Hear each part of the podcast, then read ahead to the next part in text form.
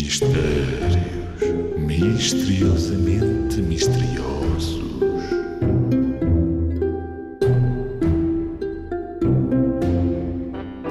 O que é que nasce grande e morre pequeno? Hum, nunca vi nada assim. Normalmente é ao contrário. O que é que nasce muito grande e morre muito pequenininho? Não faz sentido. As coisas crescem, não decrescem. É o lápis. Ora bem, um lápis, quando é novo, é do tamanho de uma caneta, ou seja, o maior que ele alguma vez vai ser.